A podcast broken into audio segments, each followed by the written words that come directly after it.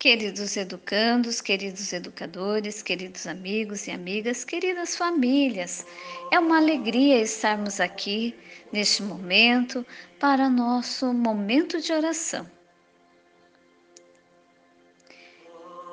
Peço que você coloque sua mão em seu coração, feche seus olhos e respire profundamente.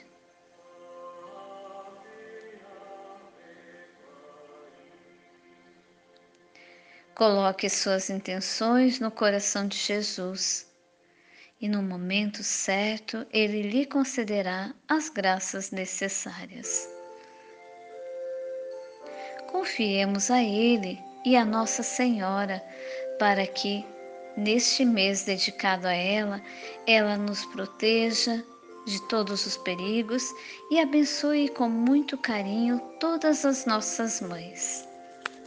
Tracemos sobre nós o sinal da cruz. Em nome do Pai, do Filho e do Espírito Santo. Amém. Deus, nosso Pai, eu te ofereço todo o dia de hoje minhas orações e obras, meus pensamentos e palavras, minhas alegrias e sofrimentos, em reparação de nossas ofensas em união com o coração de teu Filho Jesus, que continua a oferecer-se a ti na Eucaristia, pela salvação do mundo. Que o Espírito Santo que guiou a Jesus seja o meu guia e meu amparo neste dia, para que eu possa ser testemunha do teu amor. Por Maria, Mãe de Jesus e da Igreja, Rezo especialmente pelas intenções do Santo Padre para este mês. Convido vocês hoje a rezar junto comigo o texto de João, capítulo 16, do versículo 12 ao versículo 15. Naquele tempo, disse Jesus aos seus discípulos: Tenho ainda muitas coisas a dizer-vos, mas não sois capazes de as compreender agora. Quando, porém, vier o Espírito da Verdade, ele vos conduzirá à plena verdade, pois ele não falará por si mesmo, mas dirá tudo o que tiver ouvido e até as coisas futuras vos anunciará ele me glorificará, porque receberá do que é meu e vô-lo anunciará. Tudo o que o Pai possui é meu, por isso disse que o que ele receberá e vos anunciará é meu. Palavra da salvação. Glória a vós, Senhor.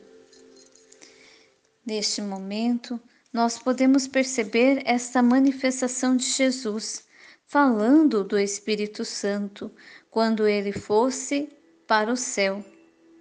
Jesus aqui falava de sua ascensão ao céu e, diz, e falava aos seus discípulos sobre a vinda do Espírito Santo.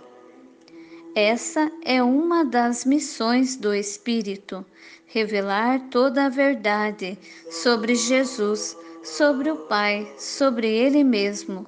Mas é preciso que o Espírito venha, dizia Jesus aos seus discípulos, preparando-os para a sua subida solene para a casa do Pai.